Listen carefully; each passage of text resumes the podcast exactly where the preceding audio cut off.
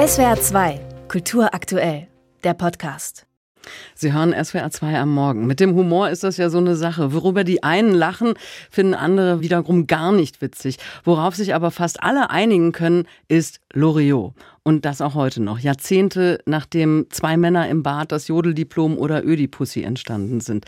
Am 12. November wäre Vico von Bülow alias Loriot 100 Jahre alt geworden und deswegen wird Ihnen in diesen Tagen sehr viel von Loriots gut gealtertem Humor begegnen. In Zeitungen, im Radio. Am vergangenen Samstag ist der ARD-Podcast Loriot 100 gestartet, zu finden in der ARD-Audiothek. Und heute Abend läuft im ersten eine sehenswerte Doku, ebenfalls mit dem Titel Titel Loriot 100. Darin erzählen Germanisten, Filmemacher, Wegbegleiter, Comedians und Kabarettisten, was den Humor von Loriot ausmacht und wie er uns alle geprägt hat. Auch in der Doku zu sehen und zu hören ist Oliver Kalkofe. Schönen guten Morgen. Guten Morgen, hallo. Ich würde gerne mit einem kleinen Spiel anfangen. Ich nenne Ihnen Loriot-Zitate und Sie sagen mir, aus welchem Sketch oder Film sie stammen. oh, mal sehen, ja. Wir fangen mal einfach an. Die Ente bleibt draußen. Das sind zwei Männer im Bad. Der Gott, berühmte Cartoon-Sketch, ja. Gott sind Männer primitiv. Ist das einer auch der Cartoon-Sketche mit das Frühstücksei oder irgendwie einer? Das Ei, das? Frühstück, Das Ei, ja, ne? Tatsächlich. Ja. Hm. Ich bin deine Tante, weil ich die Schwester deiner Mutter bin.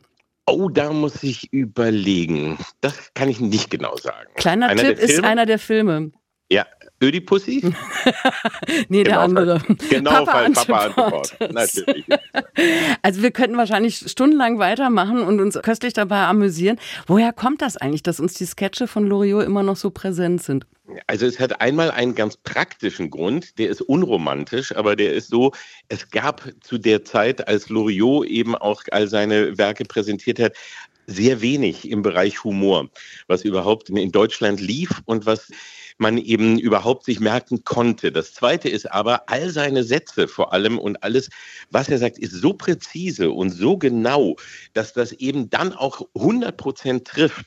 Und wenn man die einmal gehört hat, dann gehen die nicht mehr raus, weil er oft mit einem einzigen Satz, wie zum Beispiel, früher war mehr Lametta, besser kann man auch selbst heute kaum noch die Einschätzung des Weihnachtsfestes der Menschen zusammenfassen. Aber- und das ist einfach eine große Kunst. Aber früher war mehr Lametta, Weihnachten bei Hoppenstedt, das ist dieses Kleinbürgertum der 70er Jahre. Das ist lange her.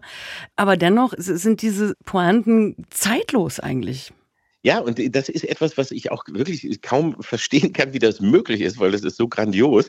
Es ist A, wenn man sich die Sachen anschaut, also gerade wenn man sich die Weihnachten mit Hoppenstedts Folge anschaut, die legendäre Weihnachtsfolge, in der langen Version auch, also wo auch noch so dieses Drumherum mit dem Jodeldiplom und dem Kosakenzipfel und so ja noch stattfindet. Das ist einerseits ein exaktes Sittengemälde der äh, 70er Jahre in Deutschland und das ist aber trotz alledem auch genauso zeitlos, weil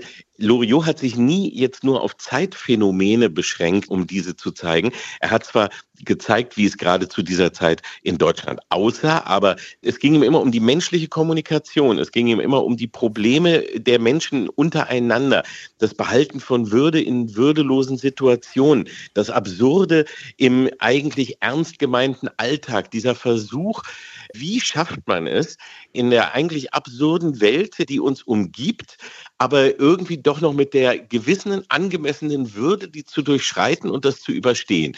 Und er hat gezeigt, meistens scheitert man daran, aber wenn man sich selber mag, wenn man die Menschen auch mit ihren Fehlern irgendwie äh, liebevoll zeichnet und umarmt, dann ist es auch trotzdem etwas, dass man lacht zwar über die, man lacht aber auch mit ihnen.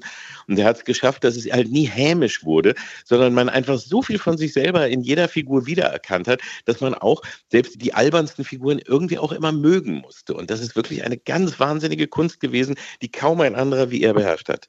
Vico von Bülow, also der Mann hinter Loriot, hatte ja auch eine sehr, ja, schwierige Jugend. Er ist also in den letzten Jahren des Zweiten Weltkriegs mit 18 noch eingezogen und an die Ostfront geschickt worden. Also das muss eine furchtbare Zeit gewesen sein, weil er hat mal gesagt, alles, was danach gekommen ist, war ein Geschenk. Wie wichtig ist Humor, um sowas zu verarbeiten? Ich glaube, wenn man sich die Historie der meisten, sage ich jetzt, Comedians oder Komiker oder Satiriker oder Kabarettisten anschaut, die vor 2000 geboren wurden und die eben ihr eigenes Material schreiben und jetzt nur Schauspieler sind, die etwas präsentieren, die haben alle eine Geschichte des Scheiterns hinter sich, auf welche Art auch immer. Äh, Loriot natürlich dadurch, dass er viel früher geboren wurde, hat er eine furchtbare Geschichte, wie er den Krieg erlebt hat.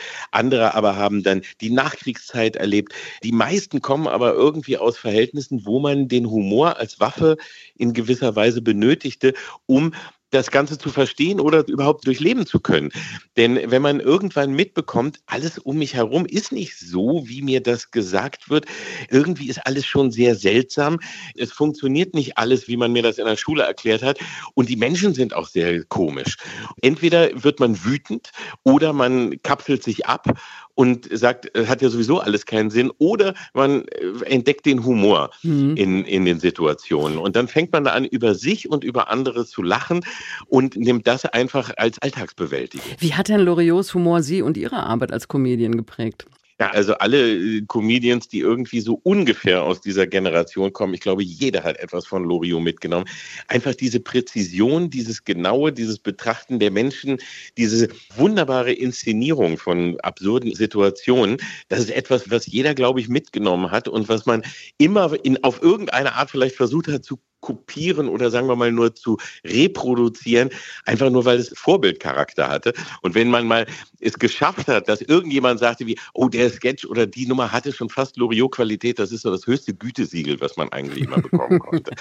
Obwohl ich aber auch eins sagen muss, ich bin, als die Serie lief, also die ersten Sendungen, das war 1976, da war ich ja elf Jahre und vieles habe ich da in dem Alter natürlich noch gar nicht verstanden. Das ist aber auch das, was den Humor von Loriot wieder ausmacht. Man kann, egal wann man sich den anschaut, durch die Erfahrung, die man selber im Laufe der Jahre gesammelt hat, erkennt man plötzlich, wie vielschichtig diese ganzen Sketche sind und dass man immer wieder etwas Neues entdeckt. Also die Klassiker mit der Nudel, also der Mann, der eben versucht, seine Gefühle zum ersten Mal einer Frau zu offenbaren und dabei auf bürokratische Art möglichst würdevoll versucht, ihr seine Liebe zu gestehen, hat eine Nudel im Gesicht hängen. Als Elfjähriger war das für mich Alltag. Ja gut, er hat sein Essen im Gesicht, das habe ich ja auch. Und ich wusste überhaupt nicht, was das für eine Situation ist, was das für ihn emotional bedeutet, so eine Rede zu halten und so. Das habe ich also erst sehr viel später verstanden, warum diese Szene so ungemein lustig ist.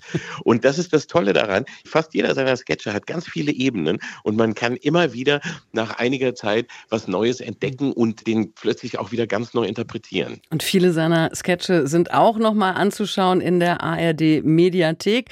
Da gibt es auch die Doku, die Sie natürlich auch heute Abend schauen können. Loriot 100 um 20.15 Uhr im ersten an diesem heutigen crossmedialen Thementag der ARD. Wir feiern Loriot, der am 12.11. 100 Jahre alt geworden wäre.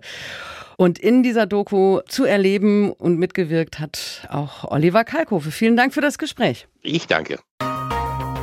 SWR 2 Kultur aktuell. Überall, wo es Podcasts gibt.